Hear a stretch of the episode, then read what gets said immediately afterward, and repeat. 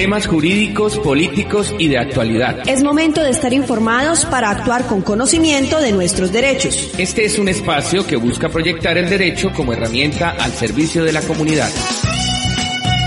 Aprendamos Derecho, el magazine realizado por estudiantes y docentes de la Escuela de Derecho y Ciencias Políticas de la Universidad Pontificia Bolivariana. Aprendamos Derecho. Bienvenidos.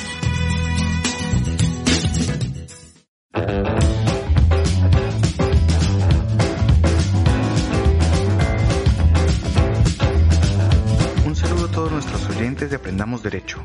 Bienvenidos nuevamente a este espacio realizado por profesores y estudiantes de la Escuela de Derecho y Ciencias Políticas de la Universidad Pontificia Bolivariana. En este momento les habla Edimar Ortiz, director, productor y presentador de Aprendamos Derecho.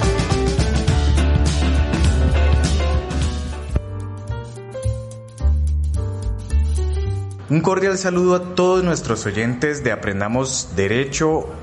Hoy ya este es nuestro programa de final de temporada porque pues ya se acaba el semestre académico esta semana, la otra semana serán los exámenes finales de nuestros estudiantes.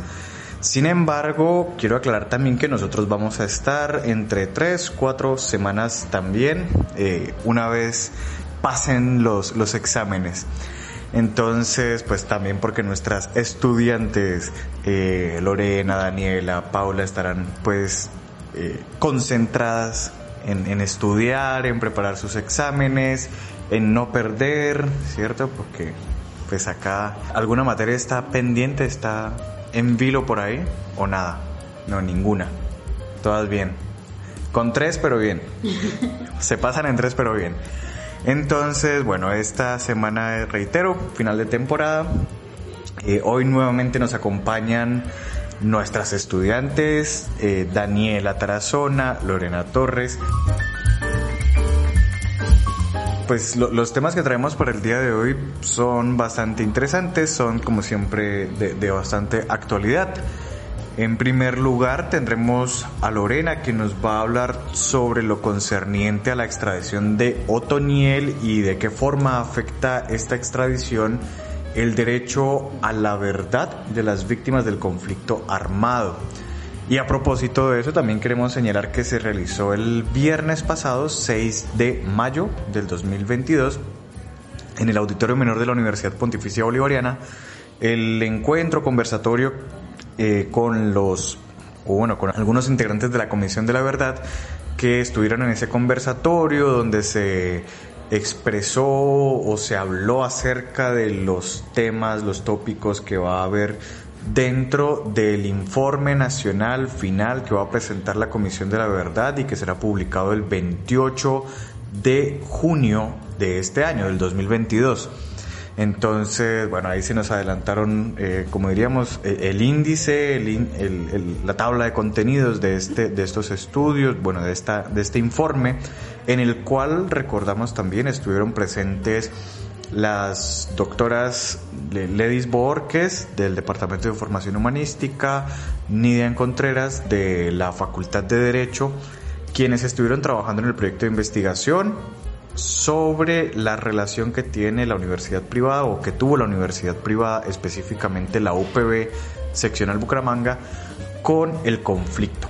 Entonces, ese informe, recordemos, hace 3, 4 episodios tuvimos acá la entrevista especial y se señaló que ese informe presentado eh, por las doctoras Nidian y Ledis se incorporará fue incorporado al informe nacional final de la Comisión de la Verdad. Y pues ahí también estuvo Lorena ayudando en toda la parte metodológica como monitora. Entonces, bueno, nos sentimos también muy orgullosos de todo eso. Eh, entonces, bueno, eso era para decirles que se había llevado a cabo esto y ponerlo ahí como en contexto con lo que, con lo que ocurrió ahorita con la extradición de Otoniel. Y Daniela nos va a hablar el, día de hoy sobre la mediación escolar. Es decir, cómo entrar a mediar en esos aspectos del bullying, del matoneo, el maltrato entre estudiantes y bueno, cómo a veces las autoridades eh, institucionales, educativas, pues como que se hacen de alguna manera los de la vista gorda y no toman las medidas adecuadas. Para eso Dani también nos trae un caso ahí particular reciente y, bastante grave del cual nos estará hablando y también hablaremos un poco sobre el final, sobre lo concerniente a la decisión que ha tomado la Corte Constitucional la semana pasada a través de un comunicado eh, para determinar la inconstitucionalidad de la reforma que se le realizó al artículo 38 de la Ley de Garantías. Vamos a estar analizando un poco eh, esa sentencia y el por qué se declaró la inconstitucionalidad de esa reforma. Vamos a iniciar ya. ¿Qué más, Lorena? ¿Qué traemos para el día de hoy? Hola Eddie, hola Dani, hola los oyentes. Bueno, como siempre nosotros en esta sección hablamos sobre conflicto armado y pues digamos todas las implicaciones que tiene la las noticias pues coyunturales del país, porque en últimas pues como tú lo decías estamos a puertas de recibir un informe final sobre qué ha pasado dentro del conflicto armado, no solo durante eh, la etapa de la violencia y ciertos periodos presidenciales, sino también lo que está pasando ahorita, ¿no? Y en esa medida pues eh, es necesario hablar de esa garantía eh, y, acceso al derecho de la verdad en el sentido de que pues eh, se acreditó la extradición de Dario Antonio Úsuga, alias Otoniel, eh, que había sido solicitada por las autoridades de Estados Unidos por los cargos de narcotráfico.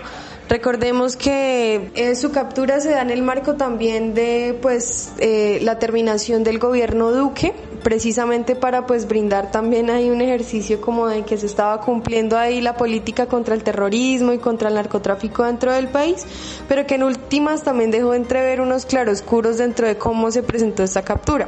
No se había brindado ese proceso de extradición a pues a, este jefe del clan del Golfo que recordemos y es importante hacer aquí un contexto sobre la vida de Otoniel, ¿no? Pues porque primero fue combatiente de grupos guerrilleros, posteriormente se salió de ellos y eh, empezó a integrar las filas del paramilitarismo, una cosa que es bastante interesante dentro de lo que pueda llegar a considerarse dentro del conflicto armado. Y precisamente su extradición se demora en la medida de que el Consejo de Estado había brindado una medida de alguna manera cautelar para garantizar precisamente la posibilidad de que Otoniel, más allá de ser juzgado por pues delitos de narcotráfico, pudiera brindar información que permita pues a las autoridades estatales, a las instituciones y a las mismas víctimas entender qué era lo que estaba pasando dentro de los territorios, por qué su figura era tan importante y quiénes más estaban implicados dentro de la consecución de esta agenda eh, de narcotráfico y de conflicto armado.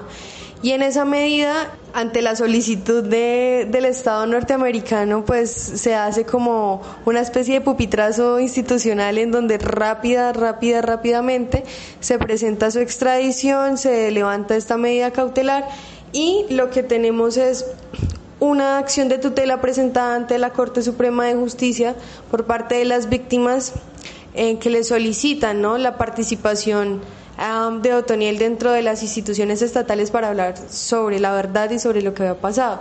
Eh, cuestión que se deja aparte y pues se, se da, digamos, el proceso de extradición. Eso nos pone una mesa, una pregunta sobre la mesa y es precisamente qué es más importante y quisiera que reflexionáramos al respecto de eh, la justicia restaurativa o la justicia punitiva. Bueno, y, y también tener en cuenta que ahorita pues creo yo también como en un gesto de poder, de protesta extraño, pues se dio también el paro armado en, en toda esta zona del Urabá antioqueño, bueno, la, zona del sur de Bolívar, toda esta zona costera también, en señal de protesta, ¿no? Frente a esta captura, porque Otoniel era el capo como del, del clan del Golfo, ¿no? Entonces, bueno, es, esa disputa, para retomar el asunto, entre la justicia punitiva, que era una de las cosas que nos exigían o que se exigían sobre todo cuando se firma el acuerdo de paz, ¿no? Eh, el, famoso lema de paz sí, pero no así, implicaba un alegato de la legalidad, la mera legalidad que se da con el código penal, es decir, hay que sancionar, hay que castigar tal y como lo establece el código penal, pero sabemos que un, conflicto no termina de esa manera, ¿cierto? Y, un, grupo armado eh, no va a ceder de una forma tan fácil ni va a dejar de una forma tan fácil las armas para entrar a que los maten, como de por sí está ocurriendo. Recordemos que también recientemente la Corte Constitucional declara el estado de cosas inconstitucional por la no protección a los excombatientes, ¿sí? que firmaron el acuerdo de paz. Entonces, en ese sentido, la, la simple paz eh, o la simple justicia punitiva como mera aplicación del código penal para castigar y sancionar unas conductas, pues no tiene mucho sentido cuando lo que se busca, sobre todo por parte de, las víctimas, también es saber qué pasó, que es ya la parte del derecho a la verdad, la justicia eh, restaurativa, que busca reparar el daño, que busca mitigar el, digamos, restaurar el tejido social también y que hay una cosa, no recuerdo en este momento el profesor que lo dice, es un filósofo de la Universidad Nacional, que dice que la construcción de paz, que en últimas es eso, es construcción, busca reintegrar o, restituir la cotidianidad a las personas, a los, a los que estuvieron involucrados. Restituir la cotidianidad a estas personas para que puedan seguir con sus vidas, ¿sí? Pues de la mejor manera posible. Y eso solamente se logra a través de la justicia eh, restaurativa, no solamente a través de la justicia eh, punitiva, sancionadora.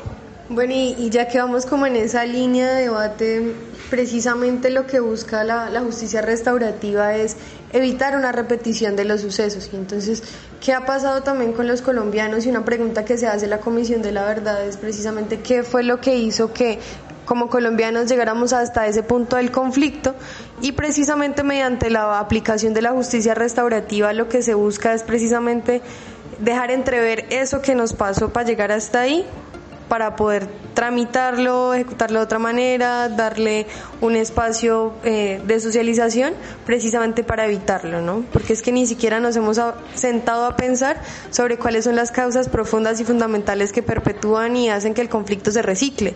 Lo que hemos tenido en Colombia a lo largo de la historia, atravesados por un montón de conflictos sociales internos, es la, es la misma, pues, la, la, recicladera de la recicladera de la guerra, que lo que hace es profundizar eh, las situaciones sociales, giran sobre las mismas situaciones eh, de carácter estatal, la ausencia de Estado, la mera militarización dentro de los territorios, pero la no garantía de acceso a un montón de situaciones que, que en últimas nos remiten a decir, bueno, la institucionalidad tiene una crisis de gobernanza y gobernabilidad dentro de, dentro de los territorios a partir de qué? Su ausencia, ¿no?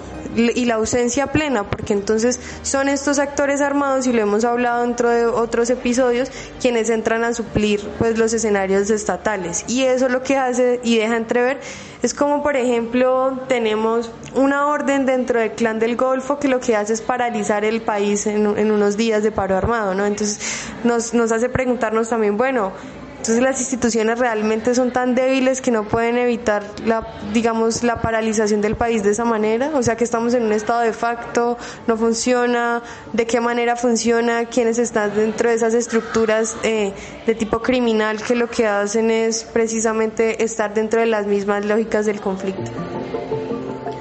Y, y justamente sobre, sobre eso, el Estado se ausenta de ciertos territorios y solamente aparece en forma de Fuerzas Armadas, de fuerza pública. Y pues lo mismo, ¿no? En ciertos territorios sí, pero en otros no. Entonces cuando estos tipos salen y dicen, no, vamos a hacer un paro armado, vamos a prohibir que la gente salga, vamos a permitir solamente que realicen una feria ganadera, como la hicieron en Montería, eh, que sí estaba custodiada por las Fuerzas Armadas, eh, eso sí, ¿no? Eso sí se permitió la, la cuestión es cómo se ausenta de unos lugares, llega en forma de fuerza pública, pero frente a, la, aparición de estos otros actores que paran el país, no aparece por ninguna parte o, se muestra, pues, digamos, incapaz de realmente lograr dar la seguridad que se requiere. Entonces, en ese sentido, volvemos al asunto. La cuestión es la punición, la mera punición o la mera justicia punitiva, castigadora, no conlleva nada. ¿sí? Sobre todo porque no se trata simplemente de castigar. Y si nos vemos eh, perjudicados también en últimas por esas decisiones muy legales, como son la, de la extradición, ¿sí? Porque en últimas sí es legal, es dentro del contexto de la ley es válida, pero pues no atiende a los otros fines que realmente nosotros necesitamos. Y en esa medida creo yo que, bueno, la legalidad no siempre es tan, tan positiva. ¿sí? La, la, paz que nos proponían de paz con legalidad, ah, bueno, tal vez queda un poco flojo cuando no cumple con los otros elementos de la justicia restaurativa, que implica la reparación, la verdad, de, bueno, y esos aspectos también simbólicos, ¿no? No solamente son indemnizaciones eh, económicas, no solamente es la verdad, sino también la garantía de que no volverá a ocurrir y pues también la verdad, el conocer la historia y el relato. Precisamente eh, cómo, digamos, el derecho de alguna manera se ha permeado de las meras formas y no de los fines, digamos, sociales que debería cumplir, ¿no? Y en esa medida ahí me remito un poco a la sociología del derecho y, y de cierta manera de qué manera también conectamos esos enunciados normativos, legales, constitucionales, lo que sea, a la sociedad en donde se aterriza, porque es que no podemos hablar en contextos diferentes porque Colombia tiene un conflicto armado muy diferente a lo que sucede en otros países, porque está atravesado profundamente por la violencia dentro de sus instituciones, tanto que lo político y la política se ha construido a partir de la violencia, unos imaginarios colectivos a partir de la violencia. Y en ese escenario, pues cabe preguntarnos en un país de abogados de qué manera también garantizamos esa justicia que hablan las comunidades y los territorios, cómo, cómo construimos la justicia desde los territorios y no desde los escritorios. Desde, desde, los territorios y no, de los no desde los escritorios. Esa estuvo buena. Y pues yo creo terminar simplemente señalando, muy a propósito de, de, esa, se llama fetichismo legal, ¿no? Hace mucho rato ya está como en boga eso. Eh, Hoy, hoy olvido los nombres de todos los autores. Eh, hay un libro que se llama Cartas de Batalla que justamente habla de eso, de cómo todas las reformas constitucionales que se han dado a través de, la historia colombiana, eh, pues sencillamente lo que han hecho es reformar y reformar y reformar formalmente, pero no sustancialmente. Entonces, eh, la cuestión es esa. El fetichismo legal se sostiene porque se reforman cosas de, de, forma, de mera estructura, pero la, cuestión sigue ahí. Y entonces no hay los factores, las condiciones reales para poder construir una paz. Si no hay verdad, si no hay justicia restaurativa, si no hay la posibilidad también de que los, las personas o las víctimas hagan su duelo para restituirse también a eso, ¿no? A la cotidianidad, como lo que decíamos ahorita para que ya como que, no, no necesariamente que olviden eso, sino que pues puedan también seguir su vida, así que no queden anclados en, en, eso, en esas historias terribles y trágicas de lo que les ocurrió. Y también para cerrar ahí un poco el tema y es que nosotros con pues con la llegada también de la comisión reflexionábamos a partir del carácter, por ejemplo, de las personas que se alzaron en armas y no es simplemente un escenario de juzgar y ya y que se pudra en, en, una cárcel, sino de qué manera también brindamos las garantías de que esas personas participen en la sociedad. No tomando decisiones políticas ni estando en escaños del Congreso como quieren vender algunas narrativas eh, de, del establishment colombiano, sino precisamente de qué manera también nos pensamos, porque esas personas tomaron el camino de las armas ¿Qué los hizo conducirse a que ese era un proyecto de vida o, digamos, una alternativa de tipo económico, social, lo que sea? y cómo como sociedad le brindamos otras garantías de participación que no tenga que ver con las armas. Eso es algo que tampoco nos hemos sentado a pensar y que el derecho, la justicia y la institucionalidad tienen que empezar a pensarse en la medida de garantizar también, digamos, esa no repetición y no volver a las mismas situaciones materiales que conducieron a estas personas a tomar ese tipo de decisiones, que a la final igual son personas, combatientes o no, pero personas. Sí, la, la garantía de volver a la cotidianidad también para estas personas. Porque en últimas, bueno, los que tienen el poder, listo, van al Congreso, lo que sea, pero pues son personas normales. Y también con esta declaratoria del estado de cosas inconstitucional por la no seguridad o la no garantía de seguridad que se le ha dado a estos excombatientes y firmantes del acuerdo, de alguna, de alguna manera confirma por qué no querían, pues, eh, reintegrarse a esta vida civil, ¿sí? Porque se van a sentir desprotegidos. El, lamentablemente el fusil era una forma de protegerse, pero ahora digamos, incluyéndose dentro de la vida civil, dentro de un Estado democrático, eh, están desprotegidos sin su arma y no se les han brindado las garantías. Y pues tampoco ayudamos mucho enviando a estas personas que saben tanto, que tienen tanto por contar, pues a extraditarlos, ¿sí? O por lo menos extraditarlos, pero que primero hable, que primero cuente lo que tenía que contar. Y ahora sí, vámonos entonces con Dani, porque también vamos a hablar con Dani sobre mediación de conflictos, en últimas, ¿no? Es decir, cómo intervenir en estos casos de bullying, matoneo, eh, bueno, agresiones entre los estudiantes, que es bastante complejo, conflictivo y pues que en últimas es una realidad que ha ido creciendo, aumentando y bueno, ¿qué más, Dani? Hola Aymar, hola Lore. Eh, sí, nos vamos a hablar de mediación escolar, de los conflictos que empiezan desde que somos niños, como la manera en la que desde niños no sabemos tolerar nuestras diferencias y esto nos lleva a irrespetar a la otra persona. En derecho hay una figura que son los mecanismos autocompositivos. Estos mecanismos son mecanismos de de ayuda, de solución de conflictos y en especial un mecanismo autocompositivo es aquel mediante el cual las partes directamente relacionadas en el conflicto van a buscar una solución entre ellos con la ayuda de un tercero neutral que se va a llamar mediador. La mediación escolar es una estrategia pedagógica que busca la resolución de, un conflicto a través de un proceso de aprendizaje, porque recordemos que estamos tratando con niños y pues para enseñarles todo este tema de conflictos y la manera de resolverlos tenemos que adecuar estos aprendizajes a la manera en la que ellos lo puedan entender. Esto se logra a partir de unas relaciones igualitarias, a partir de decirles desde acá, desde esta edad, todos vamos a ser iguales, vamos a tener los mismos derechos y deberes que las otras personas.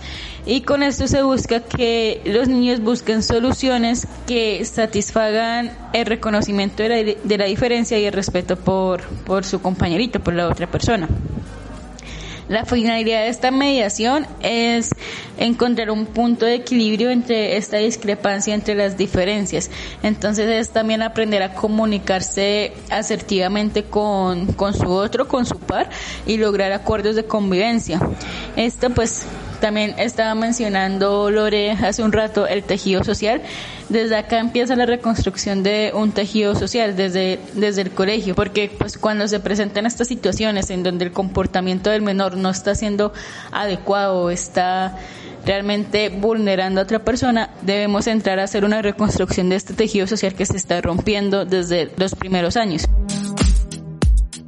Ahora bien, desde la UPB, desde el Centro de Conciliación de la, de la UPB, se ha venido desarrollando un proceso de concientización al interior de los colegios. Estos procesos se llevaron colegios de Florida Blanca y Piedecuesta, tales como el Colegio La Gabriela Mistral de Florida Blanca, el Colegio Reina de la Paz, el Colegio Normal Superior de Piedecuesta y el Colegio Humberto Gómez Ni, Nigrimis. En estos colegios se han abordado diferentes capacitaciones a los alumnos con la finalidad de que no solamente se reconstruya este tejido social como lo nombré anteriormente, sino también de evitar esas prácticas agresivas y violentas como hemos visto que se desarrollan en el bullying o en el matoneo, en donde pues los estudiantes no aceptan la diferencia de las otras personas ni tampoco llegan a un diálogo y entran directamente a atacar, ya sea verbalmente o físicamente a su compañero. Y como decía Dimar al inicio del programa, vamos a hablar de un caso que ocurrió en Manizales, en el cual un menor de 13 años del Colegio Granadino eh, ubicado en Villa María. Se presentó un caso de bullying en donde pues este menor ya anteriormente tenía antecedentes de que sus compañeros lo estaban molestando, le estaban haciendo bullying. Y en uno de los descansos de los recreos eh, se reunieron los compañeritos a jugar. Estaban jugando a atrapar el balón. Pero el truco era que cuando el balón, cuando cogieras el balón, tenías que caer en cuclillas. Lo tenías que recibir en cuclillas. Y en este juego, cuando el menor que resultó afectado fue a hacer la cuclilla, eh, se le atravesó un palo que le llegó a perforar el testículo y justo ahora está pues en el hospital siendo tratado por esto. Eh, los medios, las noticias dicen que fue empalamiento, pero pues los familiares pidieron como respeto con esta palabra porque el empalamiento es algo, es una figura de tortura realmente muy dura de imaginar.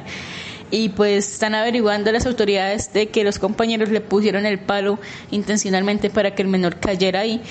Y sí pudo haber atravesado como tal otro órgano pero pues le, resultó fue perforando el testículo.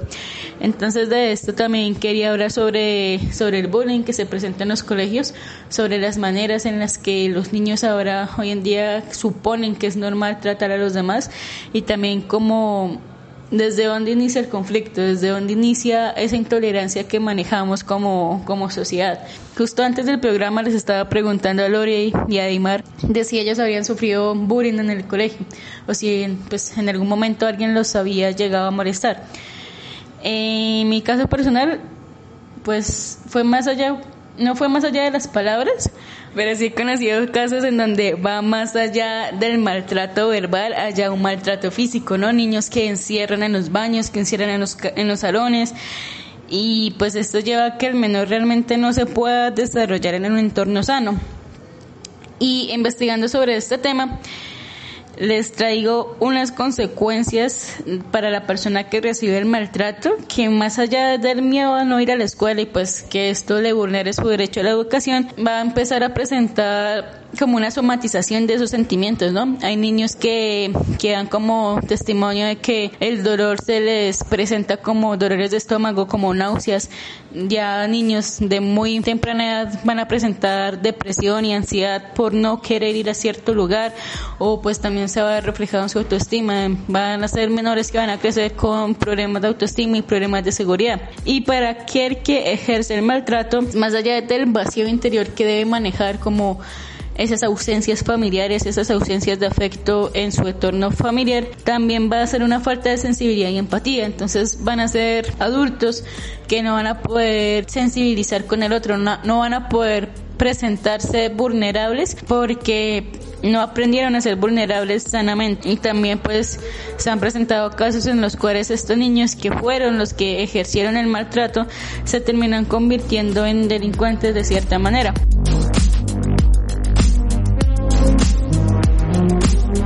Bueno, entonces como vemos también es como parte y parte, ¿no? También van a haber consecuencias tanto al niño que lo matonearon como, como al matón del colegio y por eso desde el consultorio jurídico pues queremos concientizar a los menores desde temprana edad y por eso el centro de conciliación es que realiza estas charlas y se toma la labor de ir colegio a colegio hablando con los niños y llegando a soluciones entre ellos. Eh, no solamente como imponerles y decirle como es que usted tiene que respetar al otro, sino también enseñarle las maneras didácticas de por qué. O sea, no solamente decirles tiene que, tiene este deber, tiene que hacer esto, sino realmente el por qué y pues se les enseña a los niños es así, como viendo que que su otro compañero, solamente por el hecho de que es otro compañero, de que es una persona más, de que es alguien con quien comparte, merece respeto, así como le están otorgando también a usted mismo respeto. Entonces, pues con los niños se maneja más una actividad pedagógica en los cuales se utiliza mucho el diálogo, ¿no? Desde acá aprendemos cómo el diálogo es una gran herramienta para la solución de los conflictos.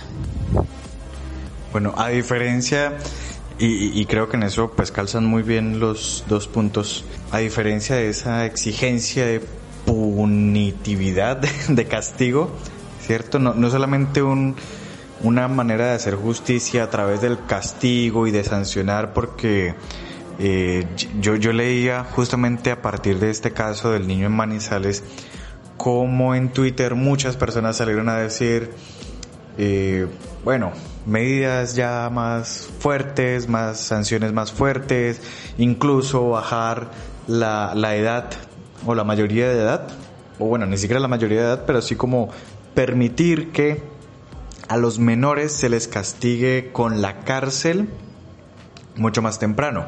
Acá en, en Colombia el Código de Infancia y Adolescencia señala que hay un derecho penal para menores, pero que tiene unas medidas pues muy particulares y que en últimas trata de ser no tan punitivo, sino también un poco más, eh, ¿cómo decirlo?, formador, pedagógico. Eh, igual si hay sanciones también pues bastante graves para los menores que cometen delitos. Pero pues lo que se proponía era ah no, castigar ya a los menores de una vez, bajar las edades de, para, para que sean eh, ¿cómo es que se dice en el derecho penal? Eh, responsables, imputables, exactamente, porque se supone que son inimputables. Entonces, para que se les pueda imputar esa responsabilidad y se les pueda condenar penalmente. Y, la cuestión es, ¿qué, ganamos bajando cada vez las edades? Pues se conoce de casos, por ejemplo, en, de, de sicariato, ¿no? Realizado por niños, niños de de 13 años, de 12 años, que son justamente inimputables. La cuestión es, ese niño tiene que ser castigado, en últimas no es víctima también de unas personas y bueno, y ya también lo estoy llevando más a un contexto de, de, bueno, de lo que ocurre en, en, zonas bastante conflictivas, pero en este caso que es un simple colegio, eh, pues en un contexto académico, sí, porque se dan en un colegio con niños que pues aparentemente no tienen esas situaciones como las pueden tener niños de comunas o, casos similares, eh, pues igual tampoco se trata de, de, actuar de una manera punitiva porque no se va a resolver nada. Eh, en últimas, el, el bullying o el matoneo seguirá estando presente y no se remedia con castigos. Es más, eh, ¿Para qué el castigo si ya el daño está hecho? Por ejemplo, a este niño, si, si ya el daño se lo hicieron. O como ocurrió, que también es un caso muy famoso, con aquel muchacho Urrego, eh, que pues era matoneado por sus inclinaciones sexuales y terminó pues suicidándose lamentablemente y que incluso ya ya creo que si no estoy mal se le se sancionó se castigó penalmente a la rectora del colegio porque en el momento oportuno no hizo lo que tenía que hacer.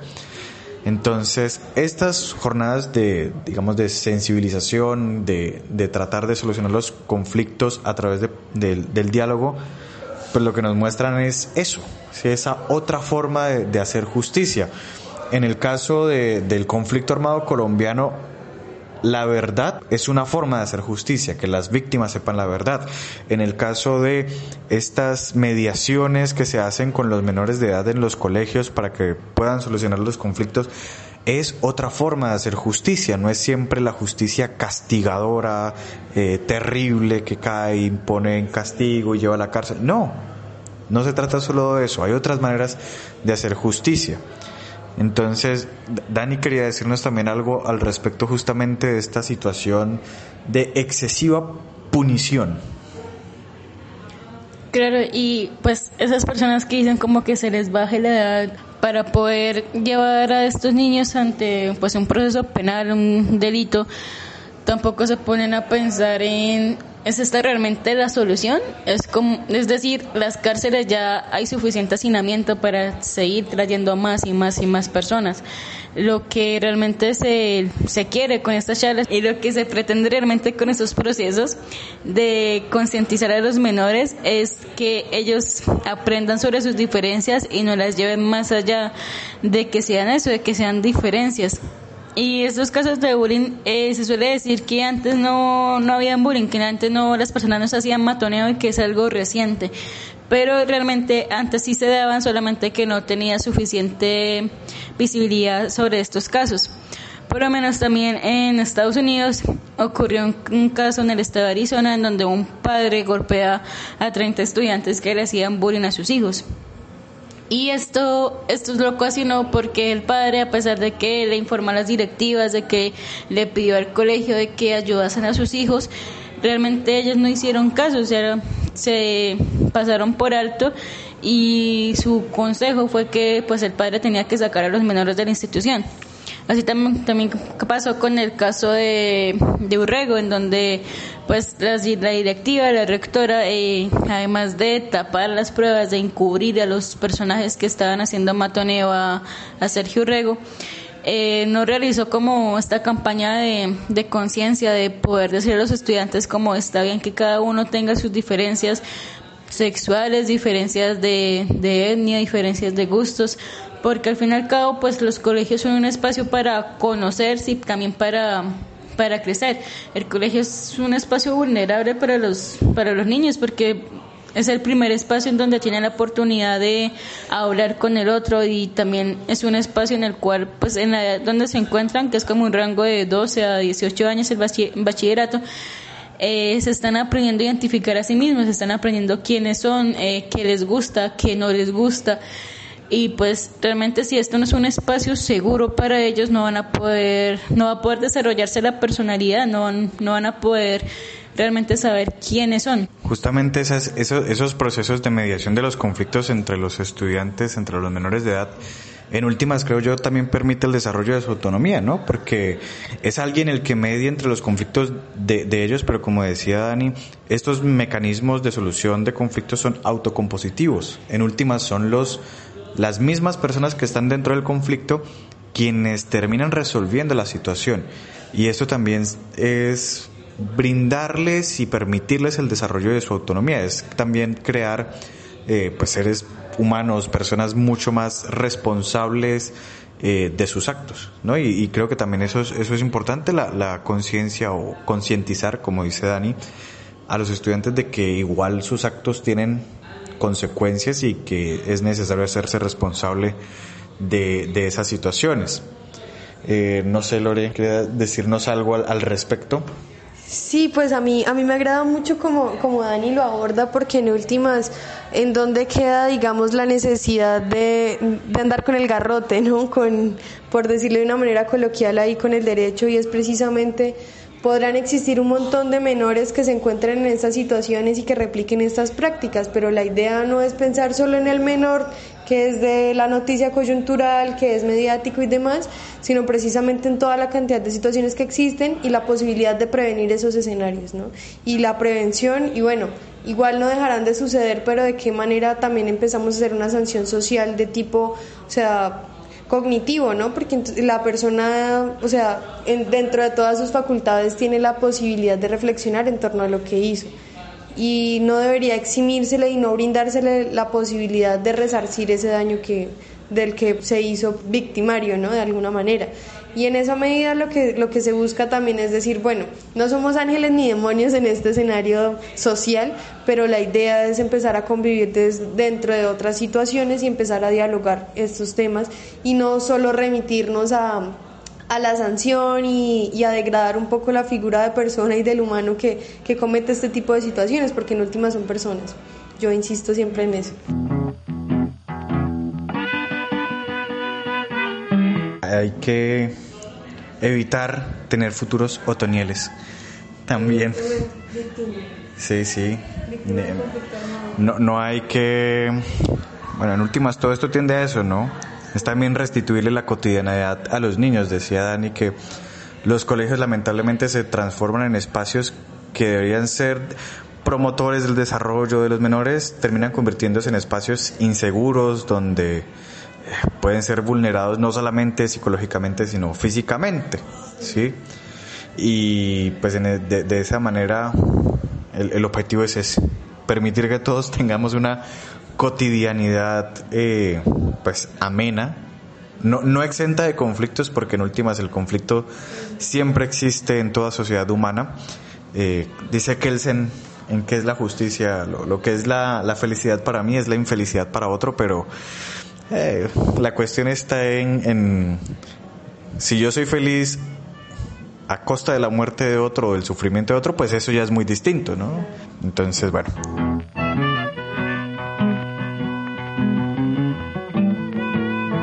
Yo quiero terminar hoy con lo concerniente a una decisión que tomó recientemente, hace una semana, la Corte Constitucional a través de la sentencia C-153 del 2022. La sentencia todavía no ha sido publicada, hasta ahora existe el comunicado eh, y ya, ya nos hemos venido acostumbrando también a esta forma que tiene la Corte Constitucional de expedir sus decisiones primero, primero de manera previa a través de comunicados. Incluso eso ha sido conflictivo porque eh, una de las cuestiones es, ¿el comunicado que expide la Corte Constitucional es vinculante o no lo es? Ese es uno de los problemas más grandes que ha habido con los, con los comunicados. Pero bueno, este comunicado que se sacó el, el, el, 5 de mayo del 2022, el comunicado 14, declara la, o bueno, no declara porque el, el comunicado no declara, pero nos, nos permite saber que la decisión, esta sentencia C-153 del, del 2022 con magistrada ponente Diana Fajardo Rivera, declara como inconstitucional la reforma que se hizo a la ley de garantías, una reforma que se hizo a través de la ley 2959 del 2021 que regula lo concerniente al presupuesto del 2022. Es decir, la ley 2959 del 2021 es una norma o una ley presupuestal que se realizó eh, pues, en el 2021 con miras al año fiscal del 2022, es decir, del 1 de enero del 2022 al 31 de diciembre del 2022. Esta decisión que expide la Corte o que nos anuncia la Corte, que nos comunica la Corte Constitucional, esta ley 2959 modifica un artículo de la ley de la, de la ley de garantías. Ese artículo es el artículo 38 en su inciso primero del parágrafo, el único parágrafo que tiene. Pero me gustaría primero leer previamente en qué consiste la ley de garantías, cuál es su objetivo, eh, y eso lo dice en el artículo primero. Dice, el, el, objetivo de la ley de garantías, la presente ley, tiene como propósito definir el marco legal dentro del cual debe desarrollarse el debate electoral a la presidencia de la República o cuando el presidente de la República en ejercicio aspire a la reelección o el vicepresidente de la República aspire a la elección presidencial, garantizando la igualdad de condiciones para los candidatos que reúnan los requisitos de ley. Igualmente se reglamenta la participación en política de los servidores públicos y las garantías a la oposición. Es decir, la ley de garantías regula o, nos asegura, nos da la confianza de que el ejercicio democrático de las elecciones presidenciales pues serán pues eso, democráticos, transparentes, limpios y demás, ¿cierto? Eso es lo que enuncia la ley de garantías, ley 996 del 2005. La reforma que se hace eh, por parte del Congreso en el 2021 está ubicado en el artículo 124 de esta ley 2159 del 2021 el artículo 124 modifica o modificaba justamente ese, ese, ese inciso del parágrafo del artículo 38 de la ley de garantías. ¿Y qué dice ese, ese artículo 124? ¿O qué decía? Porque pues ya, ya se entiende como inconstitucional con el propósito de promover la reactivación económica y la generación de empleo en las regiones. Entonces, de, primero nos deja claro cuál es el objetivo ¿no? de, esta reforma y es la reactivación económica, lo cual uno diría está muy bien en un escenario post pandemia. Claro, entendemos que pues la, economía colombiana sufrió eh, pues fuertemente e, esos embates de, de la pandemia, la recesión, bueno, en fin. Y claro, es loable el objetivo, la reactivación económica y generación de empleo en las regiones a partir de la publicación de la presente ley y durante la vigencia fiscal 2022. Por eso señalaba yo la vigencia fiscal del 1 de enero del 2022 al 31 de diciembre del 2022. La Nación podrá celebrar convenios interadministrativos con las entidades territoriales para ejecutar programas y proyectos correspondientes al presupuesto central de la Nación. La presente disposición, es decir, esta ley del 2021, La presente disposición modifica únicamente en la parte pertinente el inciso primero del parágrafo del artículo 38 de la Ley 996 del 2005. Todos los convenios que se suscriban bajo el amparo de la presente disposición serán objeto de control especial por parte de la Contraloría General de la República. El Contralor General de la República determinará, en el marco de sus competencias constitucionales y legales, la forma en que se ejercerá dicho control especial.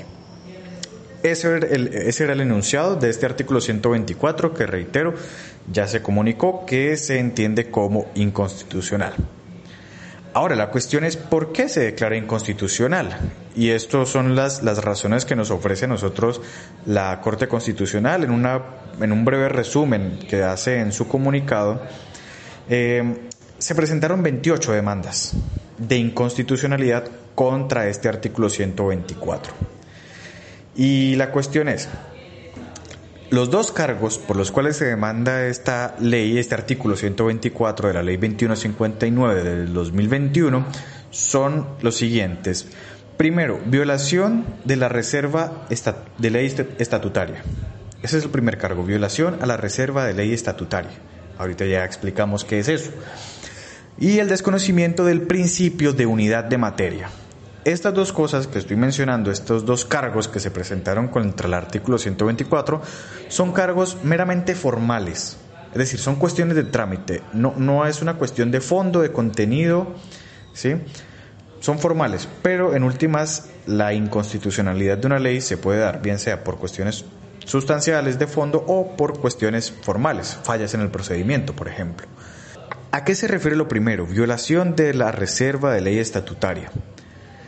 En Colombia hay una clasificación de las leyes, leyes orgánicas, leyes estatutarias, leyes ordinarias y la ley del... Eh, pero existen también las leyes del Plan Nacional de Desarrollo. Ah, sí. Eh. ¿Sí? Entonces, la cuestión es que las leyes estatutarias, y bueno, cada tipo de ley tiene un procedimiento, ¿cierto? Lo, lo que se conoce como el trámite legislativo. Cada uno tiene un procedimiento determinado de acuerdo a la importancia que, pues, que tiene esa ley, ¿no? Las leyes estatutarias en Colombia son importantísimas. Dice justamente la Corte Constitucional en la decisión C015 del 2020. Eh, define las, leyes estatutarias como, eh, bueno, retoma lo que decía la Asamblea Nacional Constituyente, y es que las leyes estatutarias son una prolongación de la Constitución que organizan la República, dan normas estables que no pueden cambiarse caprichosamente, como no se cambia la Constitución. Y es por eso mismo que las leyes estatutarias en Colombia hacen parte integral de lo que se conoce como el bloque de constitucionalidad en sentido laxo, ¿sí? O en sentido lato. Para la Corte Constitucional, y esto cito textualmente, la reserva de ley estatutaria procura someter a mayor discusión democrática y control la regulación de ciertas materias que cuentan con un trámite legislativo cualificado, en este caso las leyes estatutarias, como son una prolongación de la Constitución, tienen un trámite legislativo mucho más riguroso, ¿sí?